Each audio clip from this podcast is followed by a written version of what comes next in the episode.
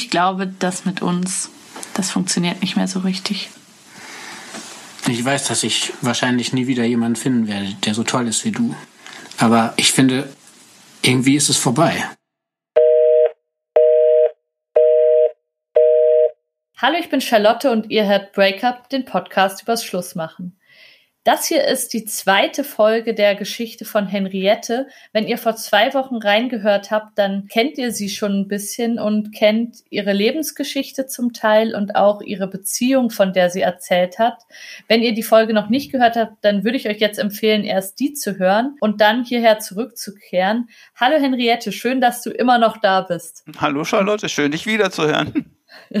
Wir sind hier über eine App verbunden. Ich bin in Zürich, Henriette ist in Berlin und wir haben gerade schon die erste Folge aufgenommen und wir haben an dem Punkt geendet, wo klar war, dass Henriette den Mann, der sie einmal war, wirklich hinter sich lässt und damit auch den männlichen Körper, was für ihre Frau zu dem Zeitpunkt ziemlich schwierig war. Und ja, ich glaube, wir machen an der Stelle weiter. Wir sprechen jetzt eben auch über eine Trennung, wie es in diesem Podcast ja immer so ist. Aber wir sprechen auch über dein neues Leben, was du seither führst. Mhm. Und ich habe gerade auch schon gemerkt, als wir so nochmal weiter miteinander gequatscht haben, dass ich unglaublich viele Fragen habe an dich und dass auch sehr, sehr viel von der Geschichte, die du zu erzählen hast, mich sehr berührt und auch irgendwie für mich sehr viel in mir anklingt, auch wenn ich jetzt nicht in einem Körper geboren wurde, der nicht zu mir passt, habe ich das Gefühl, dass ganz viel von dem, was du erlebt hast, sehr nachvollziehbar ist und einfach sehr viel auch ja darüber sagt, was es ist, ein Mensch zu sein und sich zu suchen. Und ich finde es sehr schön, dass wir da noch ein bisschen vertieft drüber sprechen können. Schön mit dir weiterzureden. sehr gut. Sehr schön.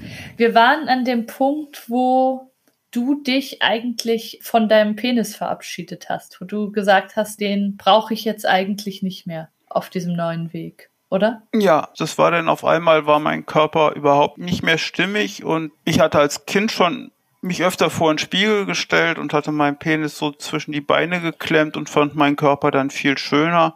Und jetzt war ich wirklich an dem Punkt, wo ich die Geschlechtsangleichung haben wollte, wo ich, wo ich das einfach nicht mehr ertragen habe, wo ich ihn jetzt wirklich als Fremdkörper empfunden habe und habe dann alle Schritte angeleiert, damit diese Operation von der Krankenkasse getragen wird. Mhm. Habe mich dann aufgemacht nach München, weil alle mir bekannten guten Operateure, die die Geschlechtsangleichung können, rund um München angesiedelt sind.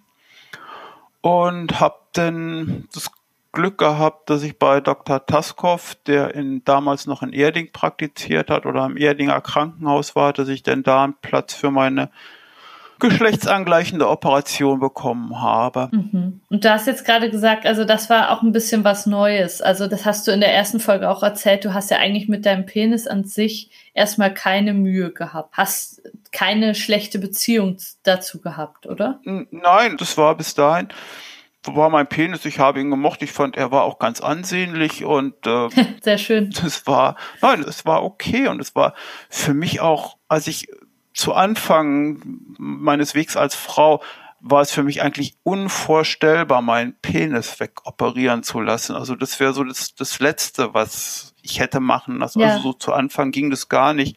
Aber je weiter ich in meiner Rolle als Frau angekommen bin, umso größer war das Verlangen, diese wirklich nicht einfache Operation zu machen. Ja.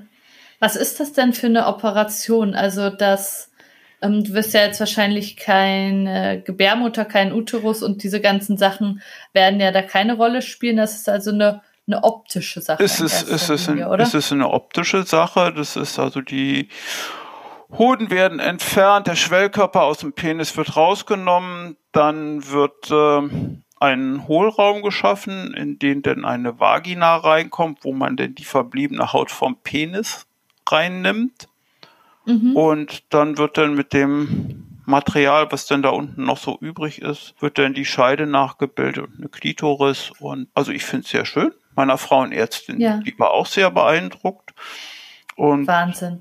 Was wirklich der schönste Effekt an der ganzen Sache ist, ist, dass ich noch voll orgasmusfähig bin. wo ich halt auch im Zweifelsfall hätte ich es aber auch bei der Operation in, in Kauf genommen, dass, dass die Orgasmusfähigkeit dann weg ist, weil das war so ein Verlangen von mir, aber das hat Bett liegen. Hingekriegt. Es war eine sechsstündige, nee, sechseinhalbstündige Operation und dann waren es fast einen Monat im Krankenhaus. Ja. War das schmerzhaft? Ja, es hat Hölle wehgetan. oh. Hei, hei, hei. Nee, das ist dann Krass. halt so die, die Vagina, die geschaffen wird, die muss dann halt wirklich die ganze Zeit geweitet werden, dass sie nach der Operation nicht wieder zuwächst und das war also. Oh, joi, klar, ja. Schön, also nee, schön ist anders, aber das Ergebnis ist einfach traumhaft und vor allen Dingen, ich gucke jetzt ins Spiegel und ich bin ich und ich bin glücklich und ich mag mich und ich, ja, ich bin jetzt halt wirklich so eine, so eine zufriedene glückliche Frau und das ist jetzt wirklich soweit alles stimmig geworden jetzt bei mir, in mir und. Das freut mich sehr. Darf ich da noch eine Frage stellen, weil mich das so interessiert? Ja. Ich hoffe, dass du, du sagst mir, wenn dir das zu weit geht oder wenn du findest, das möchte ich jetzt nicht beantworten. Aber wenn du sagst, du bist noch orgasmusfähig, heißt das, dass du jetzt quasi eine Klitoris hast, die so funktioniert wie bei jeder Frau oder ja. wie ist das? Ja, Wahnsinn, das ist ja unglaublich, dass das geht. Ja, das, das ist, ist, ja krass. Das ist Wahnsinn. Es gibt halt so, an der Eichel gibt es irgend so einen Punkt, wo, wo die Nervenenden zusammenkommen. Das ist im Prinzip da so, wo die, so, so, wo die Vorhaut so, so gefühlt angewachsen ist.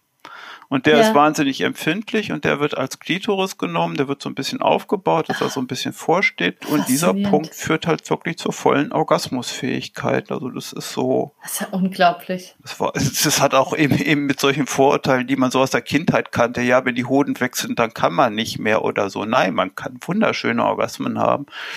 Und das, wo, wo wir gerade so bei diesem Thema und so offen sind, der erste Orgasmus nach meiner Operation war der schönste, den ich je in meinem Leben hatte, weil ja. dieses Abspritzen war nicht mehr da. Ich habe einfach nur noch einen schönen Orgasmus gehabt. Das war toll. Ja. Hast du das alleine erlebt? Das habe ich alleine erlebt. Ja, ah, das ist, ich, ich muss fast heulen. Ich weiß auch nicht, warum ich das gerade so, so emotional finde, aber das finde ich irgendwie unglaublich schön, dass, dass das war, für dich so funktioniert. Es, es war auch schön. Es ist auch wirklich, es ist, nein, es ist das ist wirklich Glück, also das ist wirklich das Empfinden von Glück, das ich habe. Also das äh, von, von, von, von allem drumherum abgesehen, muss ich sagen, das ist ja, es ist einfach schön. Toll. Also toll, dass das möglich ist, mhm. wirklich. Ja, da bin ich den, den, den Ärzten, bin ich da wirklich sehr dankbar, die mich da operiert haben, die das ermöglicht haben, die sich auch super liebevoll meine angenommen haben nach der Operation, wo man halt wirklich so lange ruhig im Bett liegen muss und sich nicht bewegen darf. Das hat sich ja. gelohnt. Aber du hast wahrscheinlich also wie, wie ging's? Du warst ja damals noch auch verheiratet, oder? Ich war, äh, ich, ich war damals noch verheiratet. Ich bin jetzt auch noch offiziell verheiratet, getrennt lebend okay, jetzt. Ja. Ja. Ja, ja, meine Frau hat mich dann auch im Krankenhaus besucht und es war sehr nett und das ist, wie gesagt, ich glaube, so nach der Operation ist man auch, glaube ich, erstmal eine ganze Weile nur so ein Häufchen Elend. Ja, klar. Und zieht ja. so das Bedauern so auf sich zu. Und dann auch meine Mutter hat mich im Krankenhaus besucht, meine Schwester hat mich im Krankenhaus besucht und in den zwei Monaten, in denen ich da war, mhm. Und wie ging es dann deiner Frau damit? Also fand sie das auch schön? Konnte sie da auch eine Beziehung dazu aufbauen, dass du jetzt nee. irgendwie ein neues nee, Geschlechtsteil nee, hattest? Nee. Ja. Das war halt irgendwo, ja, ich weiß nicht, ob das jetzt blöd klingt oder so, aber sie hat es ertragen oder über sich, sich ergehen lassen, dass ihr Mann jetzt auf einmal da so, so komisch ist und so komische Sachen mit sich machen lässt und seinen Körper verunstalten lässt und. Also hat sie solche Worte gebraucht oder das nicht? Nee, so, so direkt nicht. Also das war, aber ich habe es gespürt. Ja, klar. Ich habe es einfach ja. gespürt, dass ich mit jedem Schritt, den ich Richtung Frau mache, ihr etwas nehme. Ja. Halt so das etwas Negative so für mich, wo ich so halt immer so ein bisschen schlechtes Gewissen hatte, bei allem Glück, das ich so für mich empfunden habe, dass ich so dachte, hm, jetzt nimmst, jetzt nimmst du ihr den Mann und jetzt nimmst du ihr auch noch den, den Körper von dem Mann und ja, ich glaube, sie hat dann so als zum Schluss halt alles nur so aus alter Gewohnheit ertragen. Ja. Wie war denn eure Beziehung dann zu der Zeit? Also habt ihr da viel gestritten oder wart ihr resigniert miteinander? Also wie, wie seid ihr in der Zeit miteinander umgegangen? Hat sie deinen neuen Namen und deine neue Identität akzeptiert? Wie war das? Nein, bei allem muss ich ihr das, ihr das hoch anrechnen. Nein, sie hat meinen neuen Namen akzeptiert, sie hat meine neue Identität akzeptiert und es gab immer wieder Sticheleien natürlich. Es gab irgendwie so, so kleine Nebenkriegsschauplätze, weil bevor ich Henriette hieß, ich wollte eigentlich Katharina heißen, aber den Namen hat sie mir dann irgendwie verboten und ausgeredet. Und naja, und das, das waren so diese, diese vielen Sachen, die so nebenher waren. Aber im, insgesamt ist sie den Weg schon mit mir gegangen. Da, das kann und will ich auch in keinster Weise abstreiten. Und da bin ich ja eigentlich auch sehr dankbar dafür, dass es so gegangen ist. Und ja. wie gesagt, ich weiß nicht, ob ich es im umgekehrten Falle hätte so weit getragen. Wenn sie, ja. wenn sie gesagt hätte, ich werde jetzt Mann, wie weit ich damit gegangen wäre. Aber dann. Trotzdem, obwohl sie mit dir mitgegangen ist, habt ihr euch auseinanderentwickelt, oder? Ja. Ich war, ja, ich war jetzt auf einmal äh, eine selbstbewusste Person. Ich war jetzt. Das ist so schön. Ja.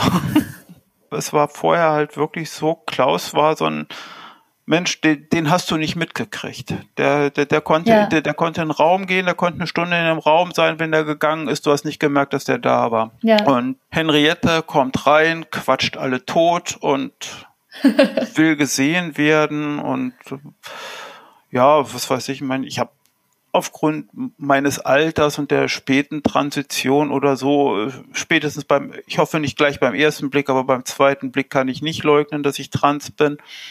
Und trotzdem, ich kann damit umgehen. Trotzdem bin ich Henriette und ich bin eine glückliche Henriette. Also das ist, und das ist einfach jetzt ein, ein ganz anderer, für mich anderer Mensch, weil ich jetzt auch erstmal aus dieser Rolle neben mir zu stehen, in meinen Körper gekommen bin. Es ist jetzt mein Leben, das ich lebe und jetzt bin ich fröhlich, ich bin, ich bin auch laut, wenn es sein muss und ja. das ist schon, das ist schon ganz anders geworden. Ja, das ist so spannend, weil wir haben ja gerade in der ersten Folge auch darüber gesprochen, dass es auch eine große Kontinuität gibt und das stimmt natürlich auch. Also eben, du bist ja nicht irgendwie um 180 Grad gedreht dann, aber einfach dieser Effekt davon, dass du zufrieden bist mit dir und dass du, dass du das bist, was du auch fühlst, was du bist und so, dass das einfach den Riesenunterschied macht. Ja, das, das, das, das ist es halt wirklich, weil ich aus dieser Beobachterrolle rausgekommen bin, weil ich jetzt zu dem stehen kann, was ich will, was ich fühle, was ich denke und so. Und früher, ich war einfach nur furchtbar angepasst und so und, und wollte halt einfach nur bloß, bloß nicht anecken, bloß nicht auffallen und so. Und jetzt, ich habe immer noch die gleichen Einstellungen und Ansichten und Hobbys und aber ich stehe jetzt dazu, ich stehe zu mir, ich stehe zu dem, was ich mache, ich stehe zu dem, was ich falsch mache das war früher, oh Gott, Klaus hat nie Fehler gemacht. Also ich hätte alles getan, um irgendwelche Fehler zu ver. Okay, ja, das ist auch nicht einfach. Mhm. Ja. Das ist kein einfaches Leben, wenn man das die ganze Zeit muss. Ja, ja, und dann, jetzt, jetzt ist es wirklich schön. Ich habe jetzt, Gott sei Dank bin ich jetzt eben auch in meinem Umfeld so weit angekommen, dass ich jetzt zufrieden bin und akzeptiert werde. Ich hatte halt in meinem Job ziemliche Probleme. Ich habe in so einem Nebengewerbe von der Bauindustrie gearbeitet und auf dem Bau tut man sich halt mit Transmenschen immer noch sehr schwer. Ja. Und ja, bin da sehr, sehr subtil gemobbt worden. Hab denn über eine queere Aktion habe ich jetzt hier zu einem Fahrradprojekt in Berlin gefunden. Die, die Flotte, wir verleihen kostenlos Lastenräder. Mhm. Und die haben mir einen Halbtagsjob angeboten, so dass ich jetzt bei meiner Baufirma nur noch halbtags arbeiten muss und die andere Hälfte mit meinen Lastenfahrrädern und so, dass da jetzt für mich auch arbeitstechnisch die Entspannung gekommen ist und dass ich jetzt bei meinen Fahrradprojekten halt auch mit Leuten umgehe, die mich einfach so akzeptieren, wie ich bin und nee, das ist so jetzt. Also du hast jetzt zumindest halbtags eine Stelle, wo du akzeptierst. Du Halbtagsglück, genau. Oh Mann. Ja. Ich möchte gerne noch über diesen Alltag von dir sprechen, aber ich dachte, vielleicht machen wir deine Beziehungsgeschichte an dem Punkt, da, da fehlt ja doch noch was. Vielleicht ja. machen wir das noch fertig, weil du hast gesagt, eben sie hat dich akzeptiert und sie ist mit dir mitgegangen, sogar weiter, als du das vielleicht andersrum gemacht hättest. Trotzdem hat es irgendwann nicht mehr gepasst, oder? Irgendwann kam der Punkt, wo es ähm, ja nicht, nicht, nicht mehr richtig war und es ja, es ist viel, es ist dem, ist dem Alkohol geschuldet. Mhm.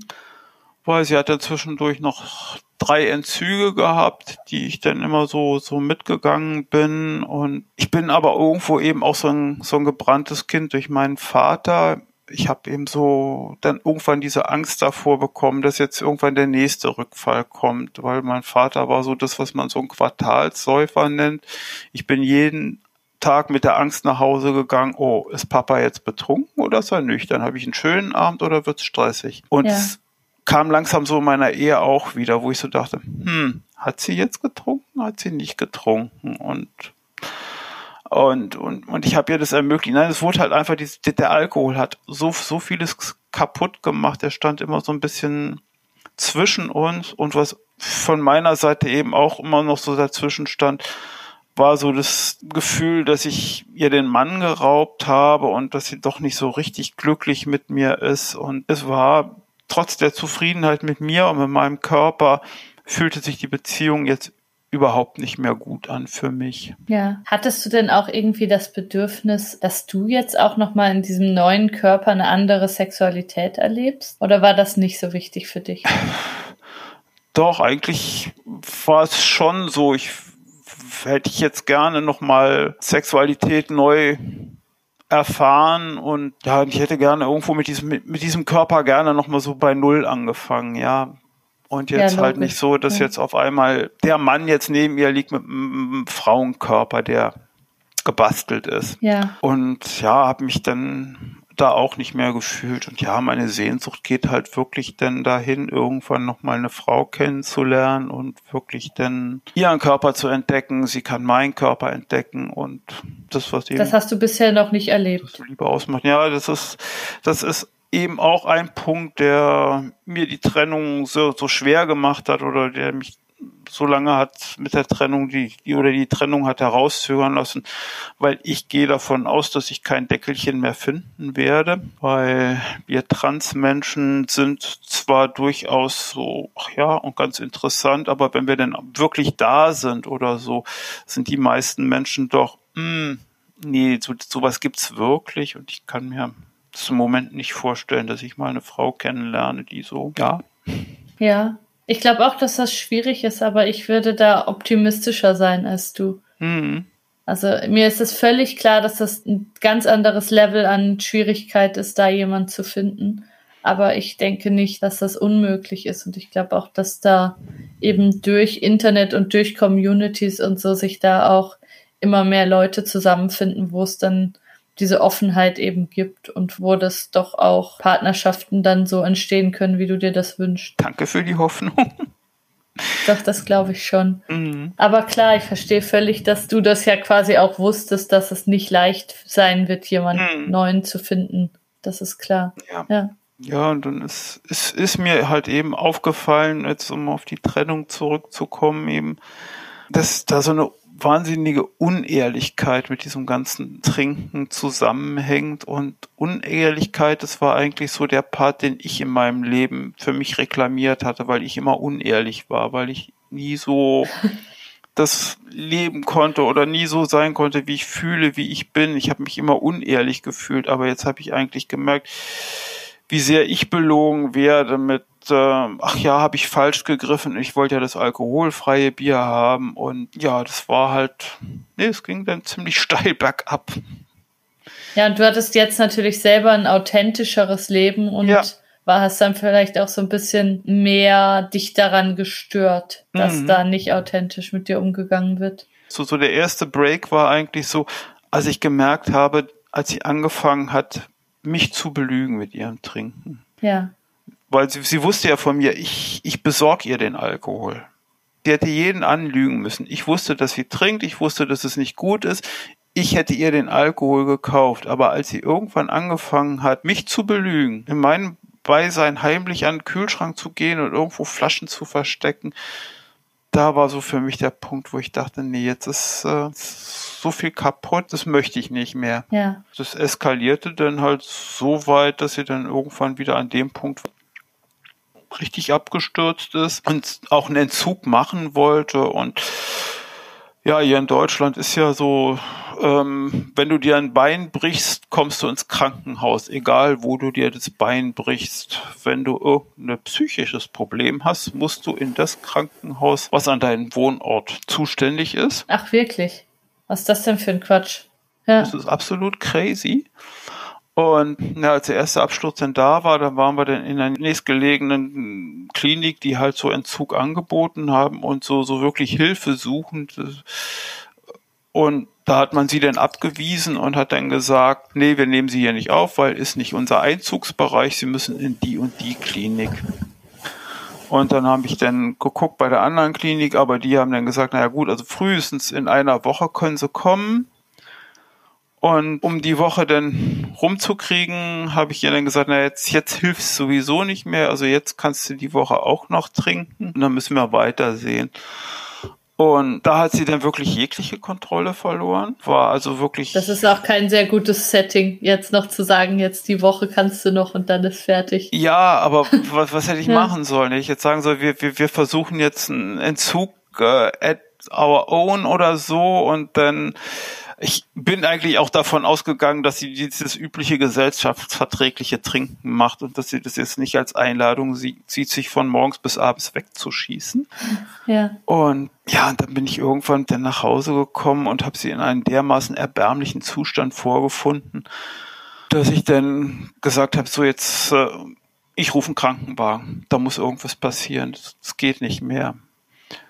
Ja. Der Krankenwagen kam dann auch und wollten sie dann abholen und sie war dann halt wirklich fast komatös angetrunken und ich musste sie dann anziehen und sie hing da so wie so ein nasser Sack und das so weh und so leid mir das auch heute noch tut, aber das war so der, der Punkt, wo ich so den letzten Respekt verloren habe. Ja, das ist traurig. Auch wenn man immer sagt Krankheit und so, nee, das war irgendwo für mich der Punkt, Nee, da ist, da in dem Moment ist so viel kaputt gegangen und dann hatten wir dann halt wirklich noch so Drama mit, mit Krankenhaus, weil die Feuerwehr hat sie dann in das Krankenhaus gebracht, in dem wir abgewiesen wurden. Und dann wurden wir schon wieder abgewiesen und an dieses andere Krankenhaus verwiesen und dann habe ich versucht, sie da hinzubringen und dann ist sie mir hier in so einem ganz großen Kreisverkehr in Berlin äh, ist sie mir dann aus dem fahrenden Wagen gesprungen. Dann habe ich versucht, sie einzufangen und die Passanten haben geguckt und dann habe ich dann so, so um, Hilfe gerufen und dann haben wir ein riesen Verkehrschaos veranstaltet und dann kam schon wieder die oh Feuerwehr und Polizei. Also es, es, es war richtig Show. Also das war krass. Großes, ja. wirklich großes Kino. Oh Mann, oh Mann. Und dann ist ja. sie dann halt wirklich so mit Mühe und Not dann in dieses Krankenhaus bekommen, das für sie dann zuständig ist. Und dann war für mich auf einmal der Gedanke, da, das will ich nicht mehr. Das geht nicht mehr, das, das möchte ich mir nicht noch länger geben und ich will jetzt mein Leben leben. Und hab dann, also muss sagen, irgendwie habe ich ja doch auch viel Glück in meinem Leben gehabt und habe dann irgendwo eine Wohnungsanzeige in dem gelesen, habe da angerufen und habe die Wohnung gekriegt. Also das ging so schnell. Ich glaube, innerhalb von drei Tagen ja. hatte ich die Wohnung. Wie lange ist das jetzt her? Das ist jetzt etwas länger als ein Jahr her. Ah, so kurz erst. Mhm. Wahnsinn. Ja. Und ja, habe dann eben so, während sie im Krankenhaus lag, habe ich die Wohnung dann hier renoviert und alles fertig gemacht und dann gab es dann halt auch noch eine glückliche Fügung oder so. Ich muss sagen, wie gesagt, insgesamt bin ich meinem, meinem Schicksal wirklich nicht so, nicht böse. Es hat irgendwo denn doch alles gepasst, weil als ich mich so denn von ihr getrennt hat, hatte ich auf einmal so Zeit für meine Familie. Sie konnte meine Familie, ist sie nie mit warm geworden. Also wir, wir Rheinländer sind, weiß ich nicht, ob wir ein eigenes Völkchen sind oder was es war, aber wir sind nie so warm geworden und das war zu der Zeit, als ich mich dann von ihr getrennt habe, habe ich meine Mutter besucht und mhm. das war dann eben und dann ging es ihr ging es auch los, dass es ihr nicht mehr so gut ging. Und dann habe ich noch mal eine sehr intensive Zeit mit meiner Mutter gehabt. Und als ich das zweite Mal sie besucht habe, hat sie zu mir gesagt, du hast dich von deiner Frau getrennt. Sie sagt, wenn du zweimal hintereinander kommst, hast du dich getrennt. Ich sag ja, Mutti, Wahnsinn. ich sag ja, Mutti, du hast recht. Und so dann hatten wir noch ein recht intensives halbes Jahr, wo ich sie dann öfter in, in Mönchengladbach besucht habe. Und dann ist sie dann Anfang des Jahres an Corona gestorben. Oh krass, das tut mir leid. Und was mich dann wirklich so innerlich lächeln lässt, war so das letzte Telefonat, das ich mit ihr hatte, habe ich mit den Worten beendet, ich bin glücklich. Und ich glaube, was Schöneres hätte ich ihr nicht sagen können. Ja. Ja, und dann kam eben die, die Zeit der Trennung, unter der ich halt wirklich, ja, unheimlich mit zu kämpfen hatte. Und das, das war nicht mal so, dass ich jetzt sage, dass ich jetzt diejenige bin, die jetzt hier Sehnsucht hat, sondern ich war immer vom schlechten Gewissen getrieben weil ich ja wirklich alles abgenommen habe. Ich habe alles gemacht. Ich habe Wäsche gewaschen, ich habe die Wohnung geputzt, ich habe mich um die Finanzen gekümmert. Es war halt und ich habe alles so ein bisschen von ihr ferngehalten. Ich weiß nicht, vielleicht ob ich sie so ein bisschen abhängig von mir machen wollte. Ich kann es nicht sagen, aber so. Und dann habe ich hier in meiner Wohnung gesessen und habe gedacht, oh, alles schön und ich bin glücklich, aber ich, irgendwo in mir war halt irgendwo immer so drin, kommt sie jetzt zurecht? Kommt sie damit klar und so? Und wenn ich jetzt überlege, uiuiui und ihre Finanzen, ob sie das im Griff hat und ja, und dann habe ich dann abends in so einem Bett gelegen, dann denke ich, oh ja, jetzt ist es bestimmt total traurig, dass du weg bist und da, also ich habe da unheimlich drunter gelitten, dass ich mir immer vorgestellt habe, dass es ihr nicht gut geht mit der Trennung. Ja.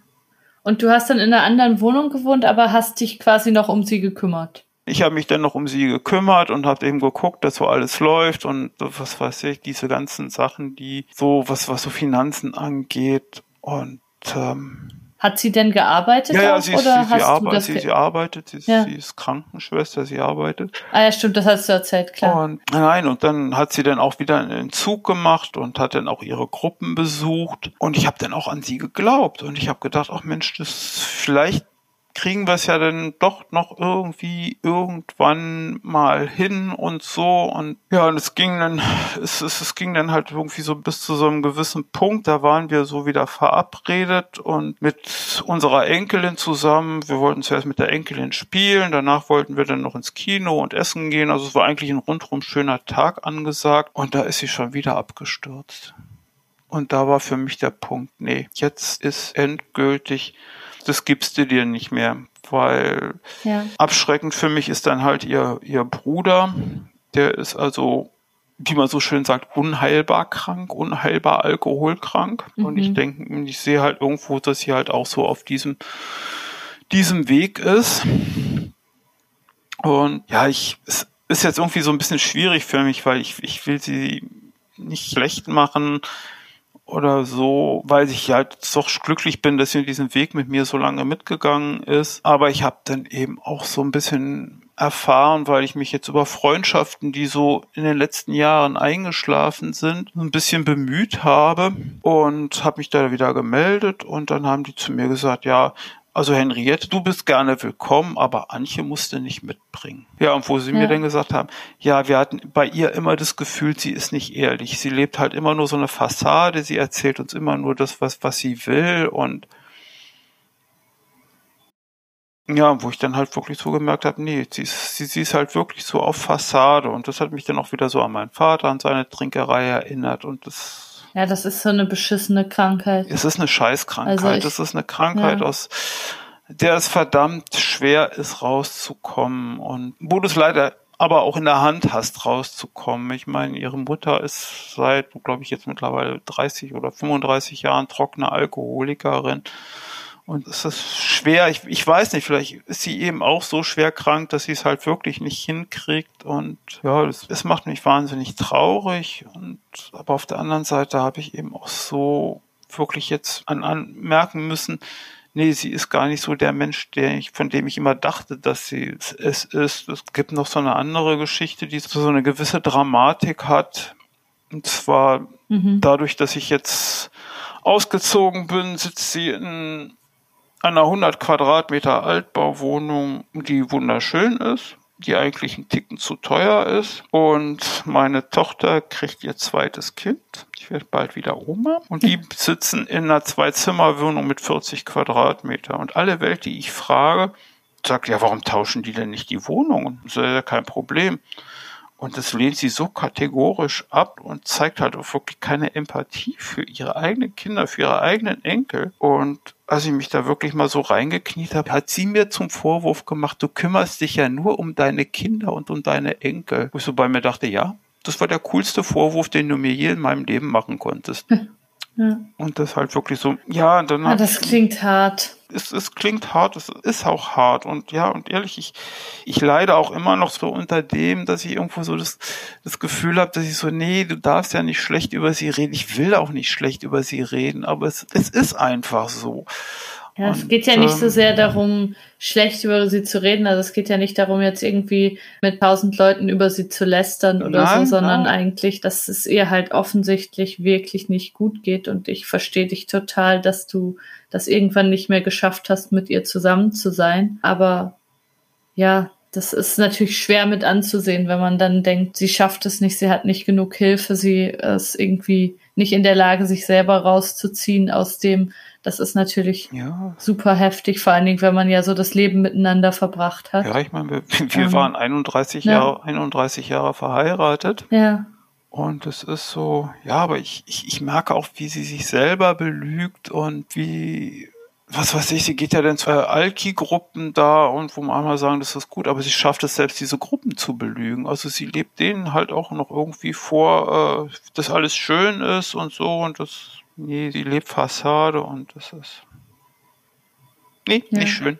Hast du das Gefühl, dass dieses ganze Thema, was sie ja offensichtlich hat, dass sie eben gerne Sachen ein bisschen anders erscheinen lässt, als sie sind, dass das auch was damit zu tun hat, dass sie eben lange versucht hat, irgendwie auch in dir was zu sehen, was du nicht bist. Also, dass sie das halt jetzt über Jahrzehnte irgendwie in vielen Scheinzuständen auch irgendwie gelebt hat? Ja, das ist so, dieses, dieses Fassade aufrechterhalten ist, glaube ich, so der, der dunkle Punkt, der mich durch mein ganzes Leben begleitet. Bei allem Glücklichsein. Ja.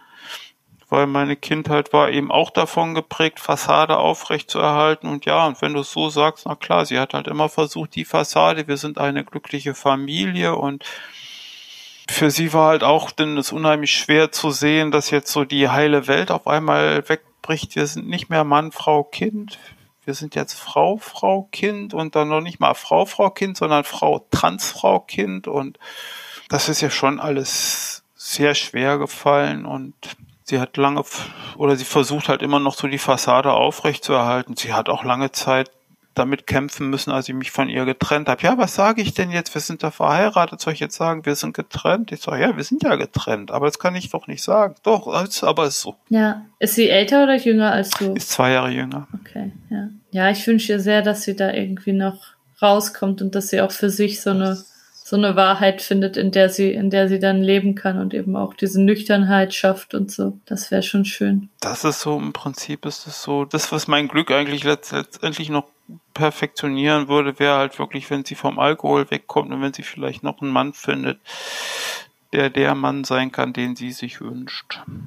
Ja, und ich meine eben, ihr habt ja noch beide irgendwie 20, 30 Jahre vor euch, wo man noch viel Leben reinpacken kann und viel, viel Schönes auch erleben könnte. Mhm.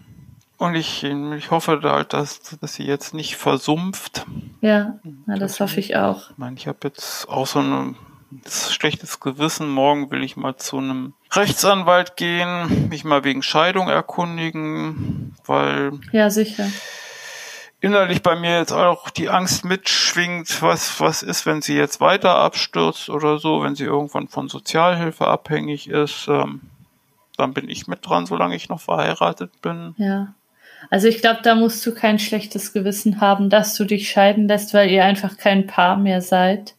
Und ich glaube, dass du sehr viel für sie getan hast, so wie du jetzt das beschreibst. Und eben natürlich, niemand kann was dafür, dass ihr in diese Situation gekommen seid, aber du hast auch ein Recht auf ein gutes und freies Leben. Ja, das ist so.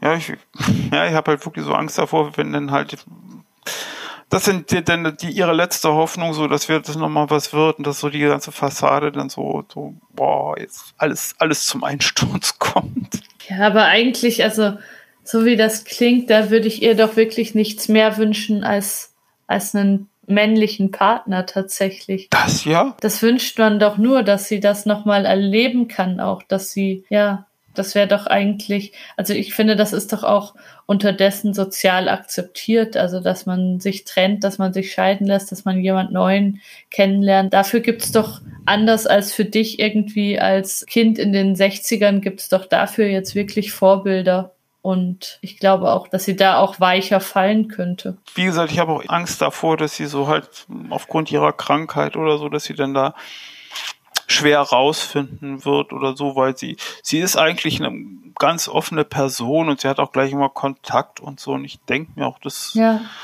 dass sie mit Sicherheit noch mal jemanden finden wird und das wäre eigentlich noch so das, was mir so zu meinem Glück fehlt, dass ich dann halt wirklich gut mit dieser Ehe abschließen kann und sagen, okay, das war eine schöne lange Zeit, die wir zusammengegangen sind und so, und jetzt hast du dein Leben und ich habe jetzt noch mein Leben und ich muss keine ja. Angst mehr davor haben, dass du jetzt irgendwo abstürzt oder so oder versumpfst und das wäre dann halt wirklich nochmal so das i-Tüpfelchen für mich.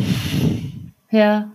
Lass uns jetzt nochmal über dein Leben sprechen, mhm. weil ich finde eben, dass erstens interessiert mich das sehr, aber zweitens möchte ich das auch nochmal sagen, wie sehr ich dir das gönne, wenn ich jetzt so deine Wohnung hinter dir gesehen habe. Wir haben vorhin auch die Kameras angemacht. Jetzt zum Aufnehmen machen wir sie mal aus, aber das ist eine schöne Wohnung und auch man sieht direkt, dass deine Identität da überall drinne ist und dass du jetzt noch mal so ein ganz reiches neues Leben eigentlich hast.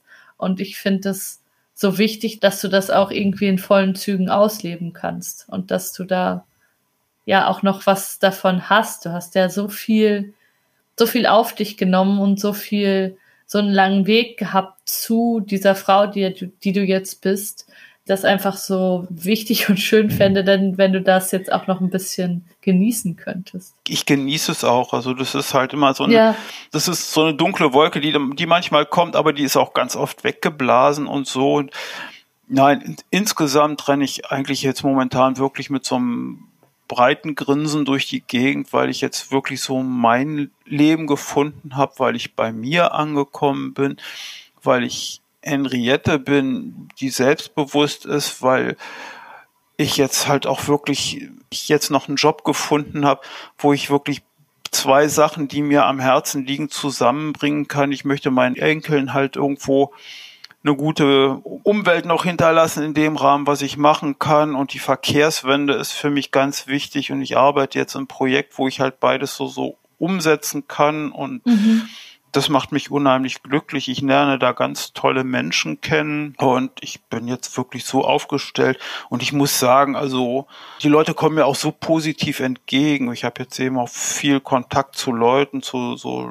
wir verleihen eben diese, die, diese äh, Lastenräder und da haben wir so Standorte und ich habe diese Standorte besucht und da habe ich so viele tolle Leute kennenlernen dürfen und alle sind immer ganz offen auf mich zugekommen und es war nie Thema und ich bin innerlich angekommen, glücklich und war ein langer Weg, aber das Ende ist dann doch noch gut geworden. Ja. Hast du eine Form von Trans-Community? Also hast du irgendwie da Stammtische oder sonst Freundschaften? Mm, nee, nee, das habe ich nicht. Ich habe äh, die Trans-Community war für mich unheimlich wichtig als mhm. ich so los, losgetapert bin in meine Transition, war ich beim Sonntagsclub hier in Berlin. Und da ist dienstags immer der Stammtisch für Transfrauen. Und es war so geil für mich, einfach da reinzukommen. Und da sind lauter Transfrauen. Und ich bin nicht der einzige Mensch auf der ganzen Welt, der trans ist, sondern da gibt's ganz viele von. Ja. Und die auch total interessant sind, die ähnliche Lebensgeschichten wie ich habe. Und es war unheimlich wichtig und schön für mich in der Transition. Und dann habe ich das leider aus heutiger Sicht leider ähm, einschlafen lassen, als ich dann gedacht habe, nee, jetzt bin ich ja mit meiner Frau zusammen und wir leben jetzt weiter jetzt unser glückliches Eheleben. Und dann will ich auch diese ganzen Geschichten, also hier mit dieser Community jetzt so ein bisschen hinter mir lassen. Und wir machen jetzt wieder so auf Familienleben.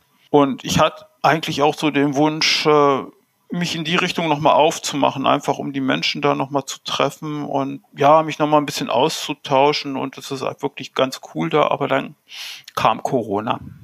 Ja, logisch. Ja, das ist jetzt eine schwierige Zeit für alles, was Vernetzung angeht. Und ja. ich denke mir, wenn, wenn das äh, Corona vorbei ist, dass ich mich dann doch nochmal in die Richtung aufmache und einfach da die, die, die Location nochmal besuche und die, vielleicht treffe ich ja noch die ein oder andere Bekannte denn wieder.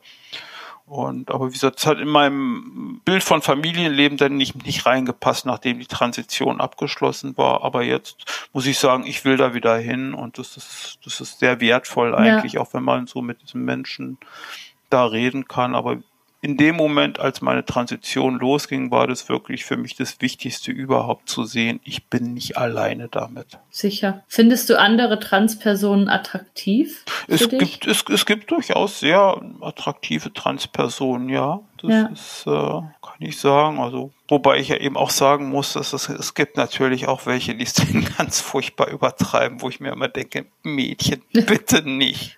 Du musst keine Hautengel-Leggings tragen oder so. So darf halt jeder anziehen, was er möchte. Also, Na, natürlich, natürlich. So. Es ist halt nur so, ja. wenn ich in so einer exponierten Position bin, da muss ich es nicht auch noch unterstreichen. Ist so meine Einstellung, weißt du, ich möchte so, im ja. ich möchte im Prinzip als Frau in der Masse untergehen. Ja, aber so sind halt die Leute unterschiedlich. Ja, ja, klar, also manche das, das wollen halt auch die, die, die tollste Superblondine vom ganzen ja, Ort ja. sein. Also das ist halt unterschiedlich, was man Nein, sich vorstellt. Ach, das ist, jeder soll machen, was er ja. will und jeder soll nach seiner Fassung glücklich werden.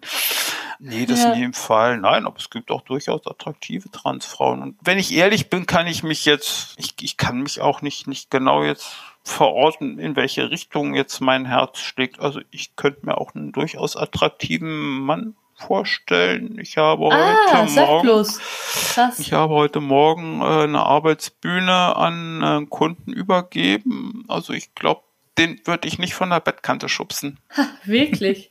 Das ist ja spannend.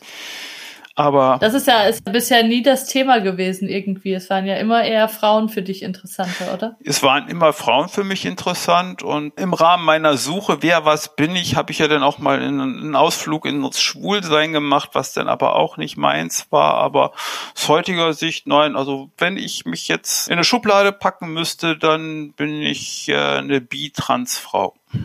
Alles klar. Ja, bin froh, dass es diese Schublade gibt und dass du die so gefunden hast für dich. Genau. Ich finde einen Aspekt noch ganz wichtig, über den wir kurz gesprochen hatten im Vorgespräch. Und zwar, dass du sagst, es ist eben nicht richtig von Transsexualität zu sprechen. Ja. Und auch Sexualität spielt gar nicht so eine nee. große Rolle. Und auch nee. wenn ich deine Lebensgeschichte, also wirst mir jetzt nicht alles erzählt haben natürlich, aber wenn ich deine Lebensgeschichte so richtig deute, dann ging es dir jetzt nie so wahnsinnig viel um Sex und Sexualität und das möglichst facettenreich auszuleben, sondern es ging wirklich um Identität, oder? Genau, das, genau, Charlotte, das, das trifft. Das ist Identität, ist das Wort. Meine Identität hat nicht gestimmt, hat nicht zu mir gepasst und drum mag ich dieses Wort Transsexualität auch nicht, weil es, es nichts mit Sexualität zu tun hat. Es ist wirklich meine Identität, die nicht, die nicht gepasst hat, die nicht gestimmt hat. Und ich hätte, um meine Identität als Frau leben zu können, hätte ich es auch in, in Kauf genommen, wenn bei der geschlechtsangleichenden Operation meine Orgasmusfähigkeit auf der Strecke geblieben wäre. Hauptsache, ich habe die Identität, die zu mir passt. Ich bin innerlich mit mir im Reinen. Das ist, das, das stimmt wieder. Ja. Und, äh, also Sexualität war für dich nie, nie das, was eine riesige nie, Rolle gespielt nie, hat. Nie. Also, ja. Im Gegenteil, sie war mir manchmal eben auch im Weg, also wie gerade zur Penetration mit meiner Frau oder generell mit Frauen, die ich nicht hingekriegt habe, oder auch äh, als als Jugendlicher, als Suchender habe ich halt dann immer so gedacht, naja gut, deine Lust an Frauenkleidung oder so hat mit Sexualität zu tun. Hat es nicht, hat es wirklich nicht. Also ich meine, ich fand mich schön da drin und ich habe mich dann auch ja. durchaus vor den Spiegel gestellt und selbst befriedigt, aber das, das lief nicht darauf hinaus. Das war nicht das, was mich da so getrieben hat, die Sexualität. Ja. Das hat damit wirklich nichts zu tun. Dafür hat es auch einfach zu früh angefangen. Also das war also vier, allerhöchstens fünf, wo ich gemerkt habe, dass mit mir nicht was, was nicht stimmt und so. Und das ist ein Alter, in dem man sich über Sexualität noch keine Sorgen gemacht hat. Nee, nee, klar, das ist ein ähm, Alter, wo man versteht, ah, ich bin ein Mädchen und das sind Jungs genau. und so. Dieses Alter aber noch überhaupt nicht irgendwie irgendwelche anderen Implikationen mhm. damit hat erstmal. Es wird ja auch, also was, was ja in der Diskussion auch immer, du hast es ja gerade auch selber beschrieben, ähm, Trans ist irgendwie ein Trendthema, man kennt also ich kenne niemanden außer dich, mit dem ich bisher so sprechen konnte. Also es, es geht, glaube ich, vielen so, dass man doch dadurch, dass es nicht so viele gibt, die das offen leben, dass man einfach wahrscheinlich wenig Transpersonen kennt, aber es wird viel über sie berichtet und geschrieben und ein Thema, was da ja auch immer wieder auftaucht in letzter Zeit, ist, dass so Transitionen auch bei sehr jungen Menschen gemacht werden. Also eben bei Teenagern zum Beispiel.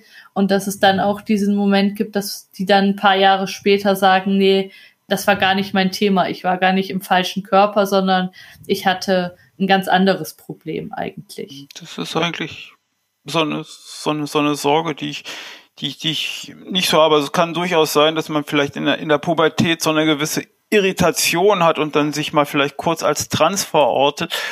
Aber das ist so, so ein massiver Eingriff in, in dein Leben, in deinen Körper und da ist man sich, glaube ich, schon sehr sicher. Und es ist zumindest hier in Deutschland, ich glaube, die Schweiz ist sogar ein bisschen liberaler. In Deutschland ist, es, ist es von so vielen äh, Gutachten, die du beibringen musst. Es ist so ein langer Prozess, bevor da irgendwas gemacht wird dass ich die Gefahr eigentlich so einer, einer Irritation in der Pubertät eigentlich nicht sehe. Und die Statistiken sagen auch, die, die zurück wollen, ist es ein fast zu vernachlässigender Prozentteil. Ja, also ich glaube auch überhaupt nicht, dass das jetzt das große Problem ist. Ich glaube eher, dass das, was du gerade gesagt hast mit diesem, dass es so ganz früh eigentlich schon feststand, dass das ein ganz wichtiger Punkt mhm. daran ist. Also, dass es ja wenn dir das sozusagen erst mit 15 auffällt, dass das nochmal ein anderer Moment ist, als wenn du das halt als Kind schon weißt. Ja, also wenn, wenn, wenn jemand mit 15 kommt und sagt, nee, ich fühle mich trans oder so und der hat das vorher nie empfunden, dann würde ich auch große Zweifel dran hegen, dass das dem so ist. Dann würde ich auch sagen, äh, probier mal alles Mögliche aus. Ich meine, wenn man halt wirklich der Meinung ist, man muss was machen, kann man ja erstmal Hormonblocker nehmen, die richten ja nichts Schlimmes an im Körper. Ja. Und dann sollte man da halt, nee, in dem Alter sollte man dann vorsichtig sein. Aber wenn eine Fünfjährige auf mich zukommt oder ein Fünfjähriger auf mich zukommt und sagt so, ich bin Junge oder ich bin Mädchen, obwohl das nicht das Geschlecht ist, das mir äh, zugewiesen ist, dann glaube ich dem das. Dann weiß ich, dass das stimmt. Dann das, das, das ist dann einfach so. Ja, und ich glaube, Trans ist halt wirklich, es ist einfach in den Medien auch so, so hochgekocht, weil es natürlich auch für die Medien ein gefundenes Fressen ist. Es ist wahnsinnig exotisch und wir sind verdammt wenige. Man geht von 0,1 bis 0,4 Prozent der Bevölkerung. Ja. Ja, und es ist natürlich auch, finde ich, einfach auch deshalb interessant. Also ich bin ja auch Journalistin und ich habe sicher auch ganz viele Medienreflexe. Es ist, finde ich, einfach auch spannend, weil es nochmal so Identität nochmal beleuchtet. Also weil mhm. vieles von dem, was du jetzt mir erzählt hast, hat mich auch nochmal so ein bisschen über das bei mir selber oder bei anderen Menschen nachdenken lassen, weil vieles davon ist eben berührt nochmal so grundsätzliche Fragen eben, was ist eine Frau, was ist ein Mann, was sind eigentlich die die Dinge, an denen man das merkt und so. Und das ist ja auch super spannend. Ja. Ich fand das wahnsinnig spannend, auch wie du so, wie du so von dieser Transformation dann tatsächlich berichtet hast und mhm. was, was das verändert hat. Also das, ja, deshalb ist es wahrscheinlich auch ein großes Thema, weil das einfach sehr grundsätzlich ja. ist, was ja, da es, abläuft. Es sprengt nach wie vor, sprengt es eigentlich so un, unser Denkschema. Ich meine, ich war bei einer Psychologin, die hatte das als Dissertation geschrieben und so, und sie sagt, ich weiß, dass es so ist und ich kann das alles äh, verstehen, aber ich weiß nicht, wie sie sich fühlen. Das kann ich mir nicht vorstellen. Ja, ja, das ist immer die Frage. Also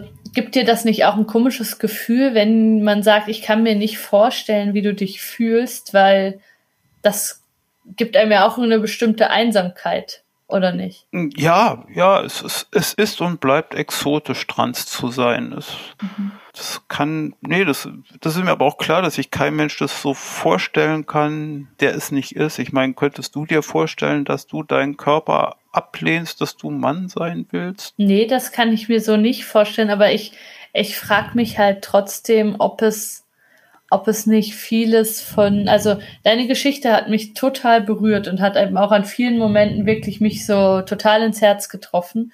Und ich glaube, dass, ja, dass vieles, worum es eigentlich geht, dann doch wieder sehr universell ist. Also, dass es nicht so ist, dass man sagt, okay, wow, also sowas kann ich überhaupt nicht verstehen oder so, sondern dass, wenn du das so beschreibst, dann ist es was, was ich total nachvollziehen kann. Also ich kann ja auch Bücher lesen, wo mhm. irgendwie Menschen völlig anders sind als ich und in einer anderen Zeit, in einem anderen Teil der ja. Welt, in einem anderen Geschlecht leben und trotzdem kann ich das absolut nachvollziehen. Mhm. Und deshalb finde ich dieses, boah, ich kann mir das nicht vorstellen. Und so finde ich manchmal auch was, wo man Leute so ein bisschen eben ich weiß nicht, dieses Authoring macht, also so sagt, okay, das sind jetzt ganz andere Menschen und das finde ich eigentlich nicht. Also ich finde, dass vieles dann doch sehr nachvollziehbar ist. Ja, das sind halt einfach nur wahnsinnig elementare Fragen. Ich meine, du bist noch nie morgens aufgestanden und hast dich gefragt, bin ich Frau oder komme ich als Frau rüber? Ich meine, ich stehe jeden Morgen auf mhm. und ich muss mich erstmal als Frau ein bisschen aufhübschen. Ich muss mich immer noch rasieren, obwohl man es mittlerweile nicht mehr sieht, aber es ist so. Und also im ich, Gesicht quasi. Im Gesicht und ich muss mich erstmal ja. so als, auch, auch wenn ich mich so empfinde, und es ist für mich jetzt auch keine Qual, also dass ich jetzt sage, boah, ich muss jetzt jeden Tag hier leiden oder so. Es ist für mich selbstverständlich geworden und trotzdem stehe ich jeden Morgen so mit der Frage auf oder vom Spiegel, bevor ich rausgehe, komme ich jetzt als Frau rüber. Mhm. Klar. Das ist, das ist so, so, so meine Angst, will ich nicht sagen, so zwischen Angst und Hoffnung nimmt man mir meine Rolle als Frau ab? Oder sieht man doch ja. irgendwo, dass es trans ist? Also mein Wunsch ist halt ja. wirklich in der Masse unterzugehen und dass man es nicht gleich auf den ersten Blick sieht. Dass man es irgendwann schon mitkriegt, ist mir klar, aber man sollte es nicht gleich auf den ersten Blick sehen. Hast du das häufig, dass sich Leute anstarren oder dass du merkst, die fragen sich jetzt, Mensch, was ist da? Mm, zu Anfang der Transition schon. Also ich meine, ich habe jetzt nach der OP und ich habe jetzt eine Hormonbehandlung seitdem hat sich schon meine Gesichtszüge haben sich schon sehr krass geändert und haben jetzt neulich auch nochmal Bekannte bestätigt. Die haben gesagt, naja, früher sahst du aus wie ein Mann, der Frauenklamotten trägt, jetzt ist es schon stimmiger geworden und so. Aber zu Anfang war es schlimm. Also ich wurde richtig angestarrt. Also das ist so. Ja, ja, das kann ich mir vorstellen, dass das einen unsicher macht. Auf jeden Fall. Machst du das denn auch für dich? Also wenn du jetzt sonntags das Haus nicht verlässt, machst du dich dann, dann auch zurecht oder nicht? Da führt kein Weg dran vorbei. Also das ist, ja, genau wie du sagst. Ich bin neulich Sonntag, ich bin, ich bin nicht eine Minute vor der Tür gewesen und trotzdem mich vor meinen Hollywood-Spiegel gesetzt und habe mich dann erstmal zurecht gemacht und habe mich geschminkt und wusste, der Einzige, der mich heute sieht, ist mein Kater. Wahnsinn. So ein Aufwand. Ja. Nein, ich ziehe mich, ich ziehe mich halt auch immer so, denn ich ziehe mich dann an und ich trage nur noch Röcke, seitdem ich es darf. Ja. Ich habe hab lange genug Hosen tragen müssen, wobei ich dann immer zu hören kriege, mein Gott, Frauen tragen doch auch Hosen. Ja, natürlich tragen sie auch Hosen, aber ich trage Röcke, ich trage nur noch Röcke. Wie ist das mit dem Fahrradfahren? Ja, die sind ja alle wunderbar elastisch, das okay. geht gut. Ja. Weil ich trage zum Fahrradfahren, trage ich definitiv keine Röcke. Aber sonst schon. Praktisch ist es auch nicht, aber es das gehört für mich, es gehört für mich ja. ein, einfach dazu. Ich fühle mich in der Jeans oder so, fühle ich mich nicht mehr wohl. Wobei ja. manchmal mal gebe ich so, so, so, so Schulungen für Arbeitsbühnen, da muss ich, weil ich dann da rumtone, dann halt doch eine Jeans anziehen und meine Kollegin sagt mir immer, du siehst in Jeans so geil aus. Schade, dass du immer noch Röcke trägst, aber ich fühle mich nicht wohl. Ja. Hast du, hast du denn, also in Jeans hast du auch so Kurven dass man da auch denkt, ich schaue jetzt einer Frau auf den Arsch oder nicht?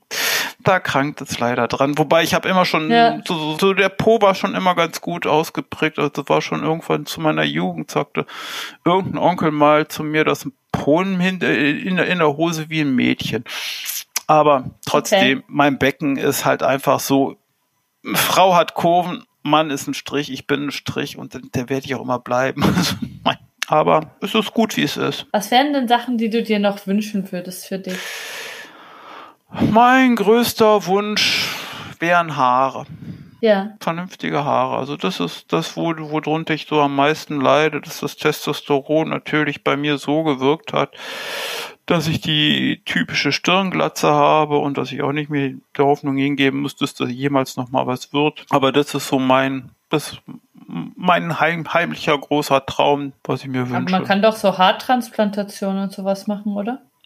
Kann man machen, ja. Aber sagen wir mal so, ich ehrlich gesagt, ich habe meinen Körper jetzt genug geschunden, ob ich das jetzt noch machen muss, mhm. weiß ich nicht. Ist ja auch eine sehr teure Sache, muss man ja dann selber bezahlen und Transplantation. Ja, ich bin eigentlich froh, dass jetzt meine Körperbehaarung dank der Hormone jetzt eigentlich ziemlich weg ist. Also ich wüsste auch nicht, wo man die hertransplantieren sollte. Stimmt, ja. Und Fremdtransplantation ja. geht wohl nicht. Man kann sie wohl nur irgendwo so ausstechen und dann da oben einsetzen. Und ja. aber wie gesagt, du, du hast mich nach meinem, nein, das ist mein, mein heimlicher Wunsch, aber dass es so ist, ich kann auch mit Perücke leben. Ja. Aber es ist eben, ja, es ist so, so, so, so dieser kleine Frust, denn abends, wenn du vorm Spiegel stehst, Haare weg, Schminke runter, so ein klein bisschen Klaus kommt dann immer wieder, aber ist, ist nicht das schlimm. nicht auch okay? Also es ist, ist nicht schlimm, nein. Auch es ist ein Teil von dir.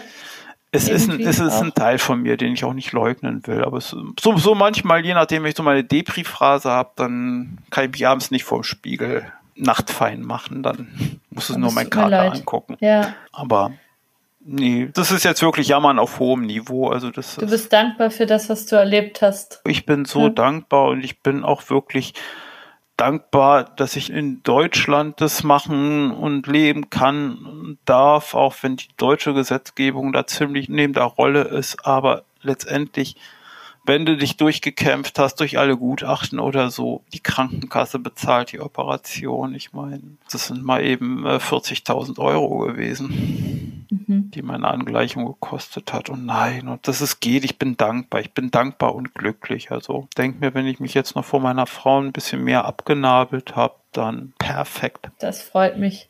Das freut mich sehr. Ich finde es sehr beeindruckend, dass du so positiv bist, dass du vor allem die Dinge siehst, die jetzt mhm. gut laufen und die, die dir jetzt nochmal so vieles ermöglichen. Das ist ja auch eine große Qualität, wenn man das kann, wenn man die positiven ja, Dinge sehen kann. War was noch so, so ein wunderschönes Erlebnis so für mich war, was auch ein bisschen so im Zusammenhang mit der Trennung steht, war, als ich zum ersten Mal wurde dann irgendwann eine Reha bewilligt und als ich in dieser Reha war, mhm. ich bin da angekommen, die dauerte fünf Wochen und ich bin da angekommen und ich war zum ersten Mal Henriette. Nur Henriette. Henriette ohne Hintergrund und so, die wussten nicht von mir, die wussten nichts von Trans oder so, sondern ich bin hingekommen, Henriette als Frau und ich habe da eben auch äh, nette Mitgefangene kennengelernt. Wir waren so ein richtig krasser Mädels Tisch, wir haben rumgekichert, wir haben so das gemacht, was man so Frauen gemeinhin unterstellt. Also wir waren absolut schrill drauf, wir sind Eis essen gegangen, es war so schön. Ich war, da hat für mich so, so das Glücklichsein so richtig angefangen. Also das war eine super Erinnerung. Und ich finde eben, ja, ich verstehe, dass du dankbar bist, aber ich finde auch wirklich, dass du dir selber sehr viel zu verdanken hast und dass du da auch einfach ja, dir, dir auf die Schulter klopfen kannst, dass du das für dich durchgezogen hast und dass du jetzt an dem Punkt bist und so, dass es also kein einfacher Weg gewesen und ich glaube, es gäbe auch viele, die da eher, eher nicht mit diesem super positiven und dankbaren Mindset ja, rausgekommen halt, wären. Die Selbstmordquote bei Transmenschen liegt bei 60 Prozent. Mhm. Wirklich. Und ich muss ja ganz ehrlich sagen, hätte ich nicht den Mut gehabt, diesen Weg zu beschreiten oder die Kraft gehabt, die Alternative wäre auch wirklich der Selbstmord für mich gewesen. Als es für mich feststand, wusste ich nur, es gibt nur noch diese zwei Wege. Ein Leben als Klaus wäre für mich nicht mehr drin gewesen. Ja, verstehe ich jetzt noch ein bisschen besser, dass du dass du hm. glücklich und dankbar bist. Das ist sehr schön. Vielen, vielen Dank für deine Geschichte. Ich habe das Gefühl, ich könnte jetzt noch ewig weiter mit dir sprechen. Und ich würde mich auch sehr freuen, wenn du vielleicht mal in eins der Wake Up Live Treffen ja. kommen würdest, irgendwann im nächsten Jahr. Da können wir vielleicht auch mhm. noch mal weitersprechen und da können dich auch noch mal ein paar Hörerinnen und Hörer besser ja. kennenlernen. Weil ja, ich finde es ein wahnsinniges Geschenk, dass du dich da so geöffnet hast und dass du so viel von diesem Leben, was du führst, jetzt mit uns geteilt hast. Für mich ist es, es ist ganz, ganz, ganz spannend und irgendwie ja bereichernd und ich kann es ich kann's gar nicht so ausdrücken und auch ähm, muss ich noch ein bisschen drüber nachdenken, warum mich deine Geschichte so berührt. Aber ich finde es, finde es sehr beeindruckend, was du da für dich geschaffen hast. Dankeschön und die Einladung mit den Treffen nehme ich an. Ich hatte gestern schon mit geliebäugelt, aber gestern, gestern hatte ich leider eine Plenumsitzung. Alles gut, alles gut. Wir Hm. machen das einmal im Monat. Das, da ergibt sich bestimmt noch die Gelegenheit. Ja, ich danke dir ganz sehr, Henriette. Ich frage dich jetzt auch am Schluss unserer beiden Folgen, gibt's was, was du deiner Ex-Frau noch sagen wollen würdest? Steh zu deiner Krankheit und geh sie endlich an. Hör auf, dich selber zu belügen. Vielleicht hört sie das ja. Ich würde es mir wünschen. Ja, dass sie noch ähm, wünschen. Ich würde ihr auch wünschen, dass sie ja das alles für sich auch ins Positive drehen kann, so wie Mhm. du das geschafft hast. Vielen lieben Dank. Ich glaube, wir verabschieden Ja. uns an der Stelle. Danke, dass ihr zugehört habt an den Kopfhörern. Danke, dass ihr diesen Podcast unterstützt. Wie könnt ihr auch noch mal in den Show Notes sehen. Ihr könnt euch auch noch mal bei Podimo umschauen. Da findet ihr auch einen Link podimo.de slash breakup. Da gibt's auch noch mal ganz, ganz viele tolle Podcasts zu entdecken, die sich auch mit Beziehungsthemen beschäftigen. Und ja, ich wünsche euch alles Gute. Danke fürs Zuhören und danke nochmal. Henriette. Mach's gut. Ciao.